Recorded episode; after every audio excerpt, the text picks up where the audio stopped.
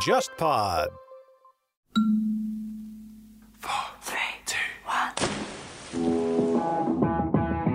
大家好，我是乐东，大家好，我是笑凯，欢迎来到海格力斯电台。欢迎来到海格力斯电台，我是乐东，我是笑凯。乐东，你准备好了吗？我准备好了，那就让我们开始冥想吧。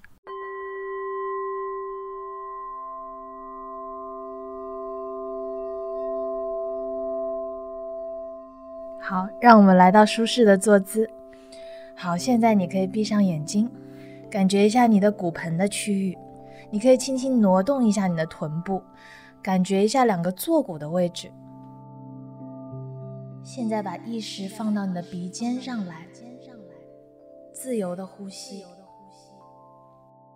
感觉吸气向每一个方向上均匀的扩张。继续从鼻尖吸到腹部中心。然后轻轻向上吸到胸腔，感觉你肺的空间打开。从鼻尖缓慢的呼出，清空肩膀的区域、胸腔的区域、腹部的区域，把气呼到骨盆底。持续的把意识关注在这个循环上。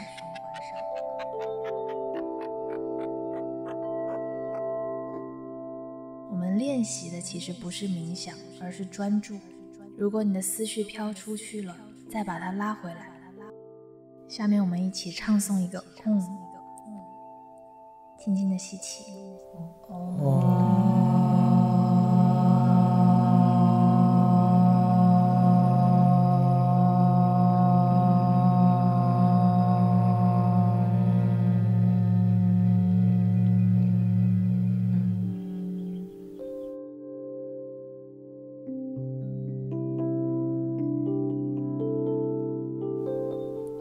你可以眨眨眼睛，轻轻的睁开。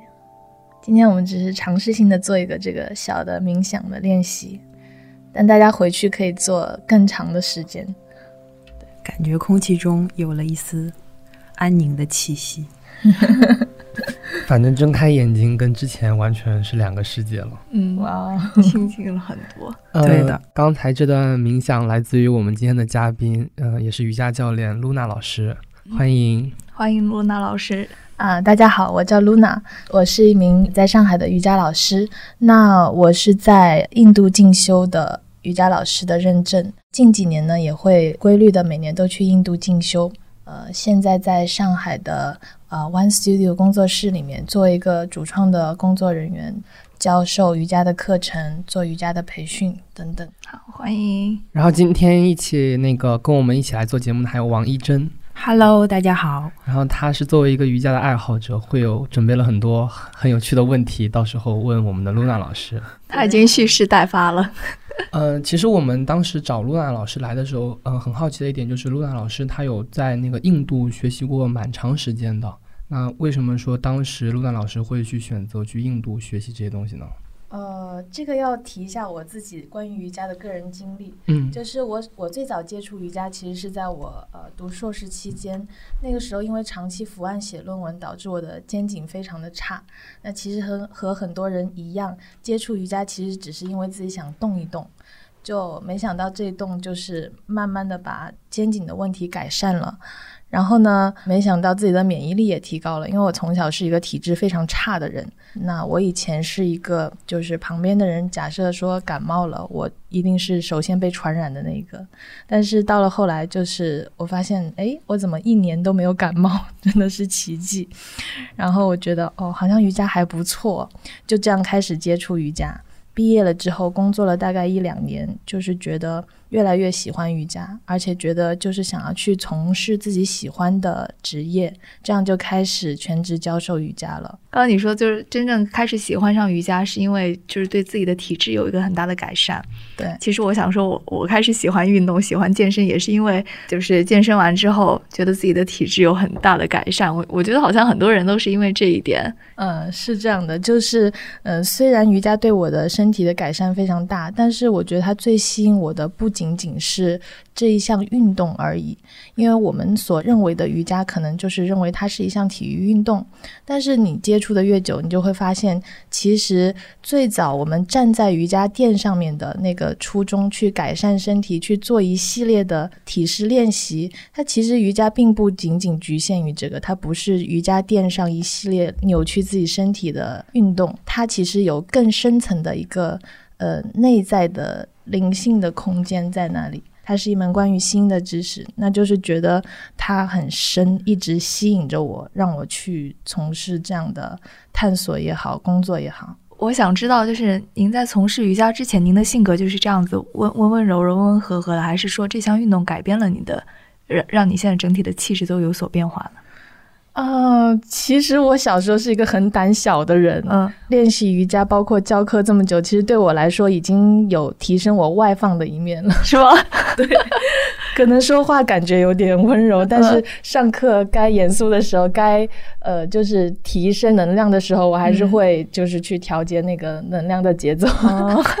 陆娜老师可以就是讲一讲自己就是在印度学习的这些瑜伽经历的故事吗？哦，可以，就是为什么一直要去？一个是非常喜欢那个地方，然后呢，还有一个就是喜欢印度带给我这种整体的瑜伽的氛围，就不像我们在国内，你只是去到瑜伽馆练瑜伽，出了瑜伽馆你做别的，你你工作你生活是独立出来的，但是在印度是一种很整体的氛围，能够给你一个整体的瑜伽的感受。嗯，那我去的地方，它在印度的北部，它在喜马拉雅山脚下面，在恒河旁边，所以是一个人杰地灵的地方。它也并不像大家想象中的印度脏乱差，它的高山秀丽，然后恒河水非常清澈，因为它是呃就是上游的那一段水系，然后所有的人都非常的平和。这样一个小镇，它叫瑞士凯诗。然后在这样一个小镇里面，它是没完全没有烟、没有酒、没有肉、没有肉食的一个地方，可以说它是印度的瑜伽之城吗？对，你可以这样说。呃，为什么他会他会闻名呢？当时 Beatles 乐队大家都知道的，他们就是呃拖家带口的到这个地方去追随一位瑜伽的上师，叫马哈希，然后他们在那里进行灵修，他们学习所有的吠陀的知识，还跟着上师学习超觉冥想这样一个练习。那就是当他们回国之后，也出了非常多呃有名的、现在闻名于世的非常经典的专辑。嗯，正是因为 Beatles 去了这个地方，然后就是呃也也有很多其他的欧美的乐队啊，像 Donovan 的 Beach Boys 啊，他们也跟随着相继的都去了。为什么这么出名？就是因为这个。然后你现在去会发现有很多的世界各国的人都聚集在这个地方。你会发现这个小城很奇特，就是世界多元的文化在这里，但是它依然保存着它完好的那个文化的氛围、瑜伽的氛围。所有人在那里没有任何的冲突和争端，所以我会一直要去。包括那边还有我的上司，我会就是基本上每年都会去，再跟他进修。听起来像一个世外桃源。对，是。当时就是说在印度学习的时候，会有一些什么衣着上啊，或者说课程上的特殊的安排吗？呃，不像在国内的瑜伽馆，因为现在的。像像在上海，很多都是穿 bra 短裤这样的，但是在那里，我们的瑜伽学院里面是要穿 长袖长裤的，因为东方文化里面嗯不太想要外露嘛。对对对。但是有很多的欧美人在那里，他们习惯了穿少，所以对，就是还是他们那里的文化的原因。你有看到一些什么东西吗？就是在这个镇上。有，就是还蛮特别的。比方说，恒河的旁边，它每天晚上都会有一个，它叫 Ganga Puja，就是恒河的火祭。大家镇上的人都会聚集到那个地方，会有人做做火火的那个祭祀。非常漂亮，很壮观。这个小镇它其实是恒河穿过去，把这个小镇分成隔岸的两边，然后有两个主要的桥梁，很大的桥梁。那所有的人都会聚集到这个桥的下面做这个恒河火祭，然后你就会发现这一个小镇到那个。恒河火祭的时候，会有很多唱诵的音乐，印度的唱诵的音乐会响彻整个小镇。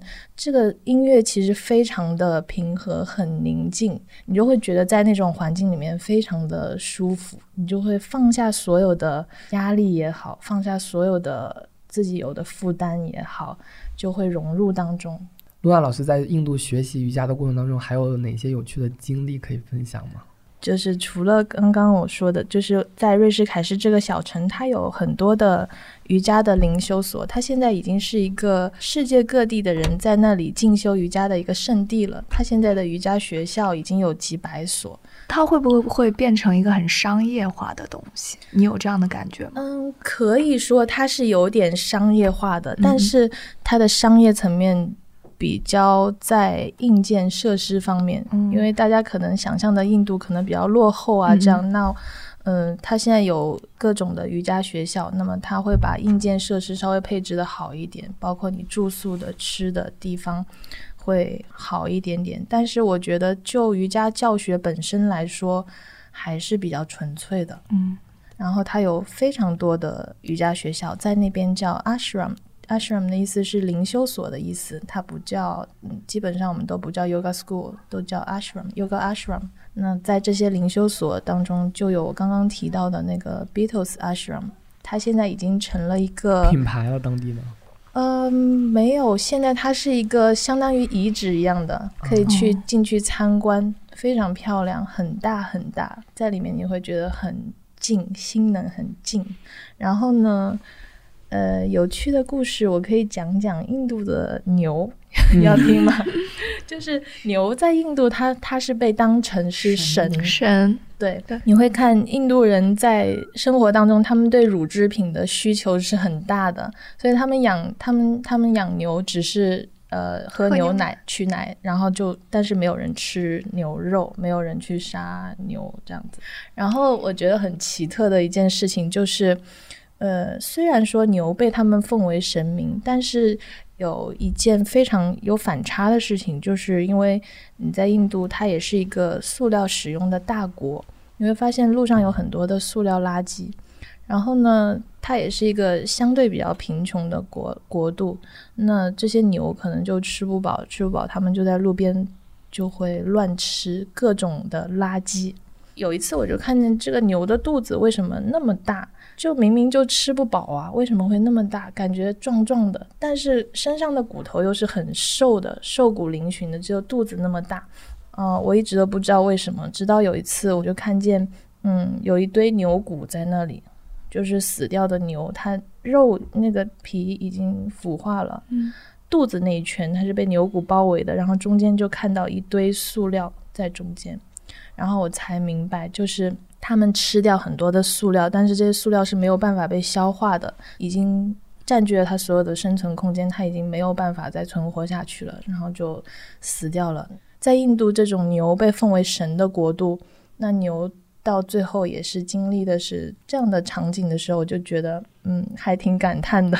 所以就是也是练了瑜伽之后，会让你更加的关注自然跟自然的和谐吗？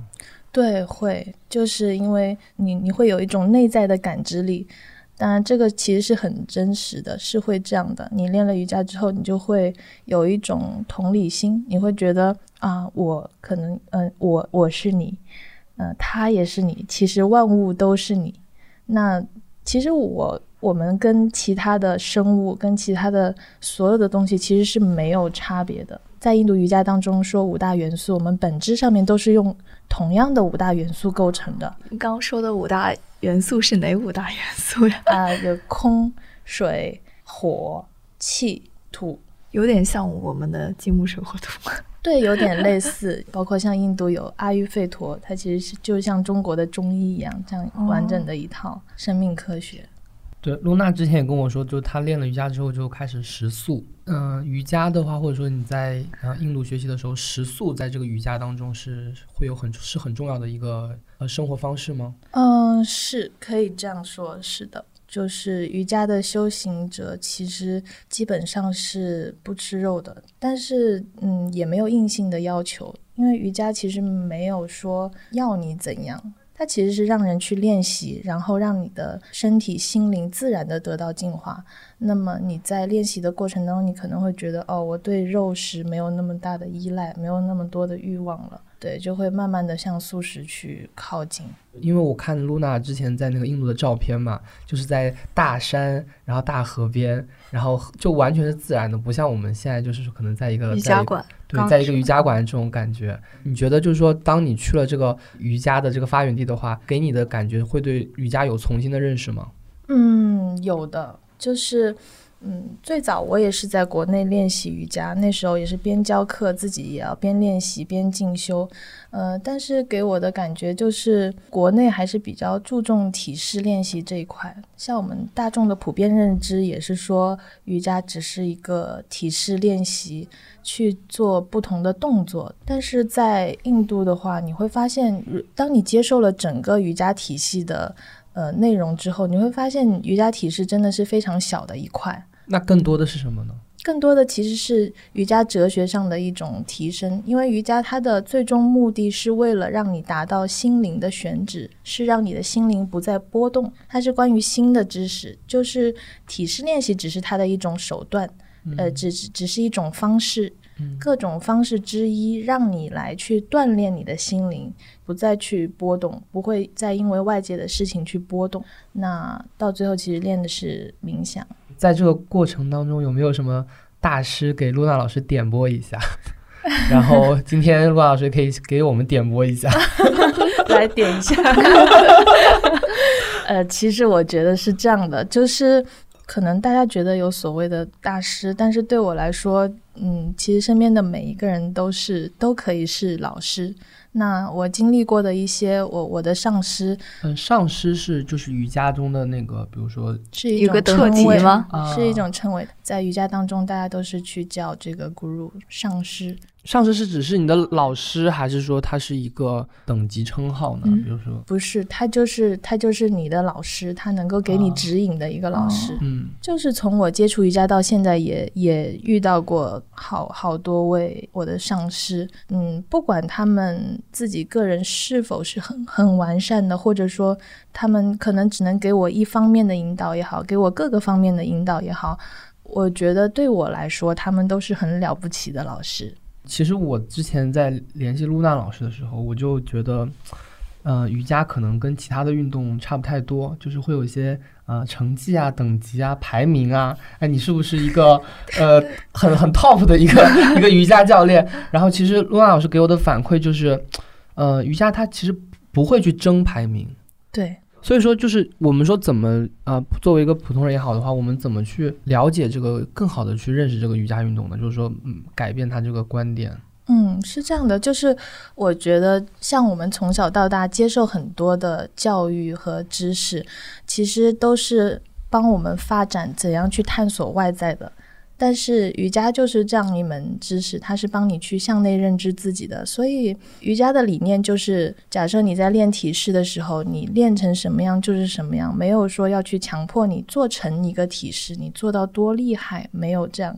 你就是在跟自己对话，你在跟自己的身体对话，你在跟自己的内在去交流。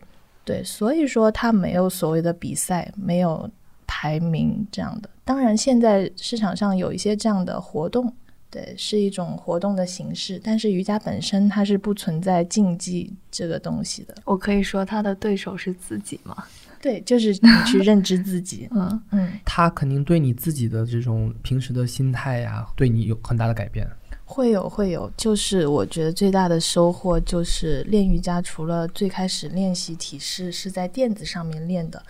对我最大的帮助就是它对我心灵上面的提升、心灵的成长。它其实更多的是你从垫子上面走下来，在垫子外面的生活。这个时候，你的瑜伽才真正开始。我有一个看到的一个点啊，就是呃，印度的瑜伽基本上都是要光脚的，它会在大地上。像我，你看，我看你有照片在石头上，嗯，那其实它就是说你人和那个天地要通嘛。然后这个通的话，其实至少在物理上，在肌肤上，在接触的面上，就是要共通的，而不是说隔着一个瑜伽垫。嗯，是的，就是在印度，他们会很多人都会赤脚走路，包括为什么印度人会手抓饭，他们的理念其实就是你跟食物有更多的连接，那你能更好的感受到食物，那你吃进这个食物就会感觉它是真实存在的，不像我们在城市里面的人，我们边看手机，我们边吃饭，吃到最后我们还不知道吃的是什么。我们吃的是热量，我们吃的是手机的信息。所以你去了印度学习之后回来会不适应吗？这种快节奏的生活，因为我我感觉你你就挺佛系的，然后回微信特别慢。我我其实第一次从印度回来，我还挺不适应的，就是觉得生活的落差太大了。但是后面几次后面再去回来就不会了，因为就是我觉得自己也是。慢慢的有更多的提升了，知道怎样在这样快节奏的生活当中去调整自己，对对，把瑜伽带更好的融入进来。那一般会去多久？去印度的话，基本上每年会最少去一个月。哦，嗯。那就是用我的说法嘛，就是我觉得你体会的是这个印度的这个原味瑜伽、古早味的瑜伽。然后你之前你也跟我分享过观点，就是说为什么瑜伽在世界上流行，很大的程度上是因为欧美吧，特别是美国吧，它把瑜伽跟这个呃 gym 里面是连接起来了。但是就是说，其实这个可能跟本身印度的那个瑜伽是有一点点改良的。嗯啊，让我说，让我们说就是瑜伽入世了嘛。那你觉得在这个过程当中，对于瑜伽来说，这个让我们更多的人感知它这个原本的这个东西是有得有失的吗？对，我觉得是有得有失的。体式的练习虽然只是瑜伽的一小部分，但是我觉得它对人本身的身体层面的改善其实也是很大的。嗯，如果它单纯被作为一项运动来推广的话，我觉得本身也是好的事情。但是作为运动的形式，它到了中国之后有很多方面的延展。就你会发现，中国的瑜伽虽然从美国流传而来，但在中国的发展非常的快。哪怕我去印度的时候，虽然有各个国家的人，但是相比下来，就是中国人的体式会更厉害。所以其实国内会更注重体式这块，而不是我们心灵上的进化，是吗？我是觉得近几年越来越好了，越来越趋向于心灵了。嗯，当然，就是更多的练习可能还是偏向体式层面的。体式就相当于是个入门，然后心灵上的进化就是已经到了一个高阶的程度了。在我们看来，可能是这样的，因为我们最早接触的就是体式，它被宣传的样子也就是这个样子的。呃，一真是后面有练习蛮多瑜伽的。你当时第一次接触瑜伽是什么样的感觉呢？对对，这个项目，就是一开始我是在大学接触到那个就是瑜伽社社长，然后我去上完他的课之后，觉得身体很舒服。就有一直去尝试坚持练。一真，你当时去练的话，就觉得是对生活的一种工作学习的调节了。是的，包括我后来就是工作了之后去参加一些就是这种机构啊，其实就是他们大多都是那种欧美系的，加入一些健身有氧的这种运动。你你自己的话，会希望从瑜伽上面得到更多吗？其实我现在还是一种比较功利的心态，就是我就希望拉完之后可以让我缓解一些身上的酸痛啊，这种。嗯，其实我们知道瑜伽分应该分很多很多流派，很多很多类型。对，呃，具体选择哪种是最适合自己的？这个还有热瑜伽，对对，就是还有那种空中瑜伽，对。对，对就是瑜伽现在发展出来特别多的花样，各种的流派。但是瑜伽最早其实它就是哈他瑜伽，然后它发展出来各种像阿斯汤加呀，它是一个比较偏力量的流派。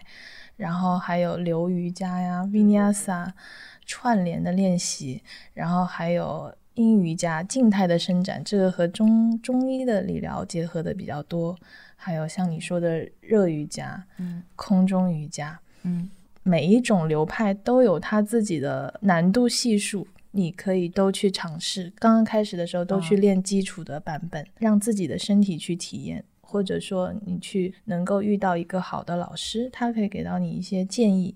像我对我来说，我最早练习瑜伽之前，我是一个弱不禁风的，像小树杈一样，没有任何肌肉，很瘦的那种。嗯。那其实我是需要更多的提升力量，锻炼自己的肌群的这样的一些练习。那么我就会去练一些呃偏力量的流派。所以是应该练一些就是跟自己本身身体缺的一些东西。对，就是其实最早的哈他瑜伽它出来那个时候是瑜伽的鼻祖，他叫 Krishnamacharya。他其实那个时候瑜伽的练习都是一对一的，他都是针对身体的情况去做练习。嗯，但是现在这种大的团课其实就是像从欧美流流传过来的，它是经过那个健身房的那种模式改变过来的。对我参加过那种大概三十个人的那种，就感觉老师也挺冷漠的。对，因为大课的话，老师可能顾不上你，对的，顾不上你有没有练错，有没有代偿你的身体。这也是为什么现在会有很多吐槽瑜伽的帖子，说瑜伽什么毁了中国人，毁呃毁了毁了什么什么我也看过，就说会得什么关节炎，然后得什么呃神经拉伸啊。对，有的人应该是没有用对方式吧。对，包括你看到会有些人练瑜伽受伤了，这也也挺常见的。所以还是小班制的比较好。对，建议瑜伽是小班制或者是一对一会比较好。嗯，那刚刚露娜老师也提到了，你后来就变成了全职的瑜伽老师嘛？对那这个是要通过一些什么认证吗？嗯，对，它是有一个瑜伽老师认证的，它是分小时数的，像最初级别的就是一个两百小时的瑜伽老师认证，你要上一个两百小时的培训课程。这个证书是有什么机构颁发的吗？颁发的机构挺多的，现在可能做的最大的是美国瑜伽联盟吧。所以美国心动了吗？美国真的是一个 很会推广和营销的国家。对，就包括我去印度学，那印度的学院他们也发美联盟的证书，哦美联盟和印度学院的认证的证书。一真，你是学美术的嘛？嗯其实印度很多的那个瑜伽早期就是从壁画上看到的嘛。嗯我觉得这嗯方面的话，你肯定有问题想要跟陆浪老师交流。就是，也有坊间传言，瑜伽的姿势是起源于性爱体式，这个到底是不是真的呢？这个我我不敢断言它啊是起源于这个还是什么，但是这个肯定是相关的。他们好像有一本书叫《爱经》还是什么之类的。对对对，你会在印度的书店里面看到还挺多这方面的书的，他们啊叫 Tantra，叫谭崔嗯 Tantra Yoga，它会有很多关于这方面的描述。它其实是存在一个双修的练习的。所以我们经常也会有看到一些就是双人瑜伽，是跟这个有关联吗？哦，那市场上看到的双人瑜伽并不是这个。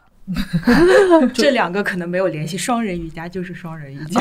OK，就是说，呃这里只有我一个是男的在座的。我我想说，就是练瑜伽确实会提高生活质量，对吗？好多方面的生活质量。你可以试试。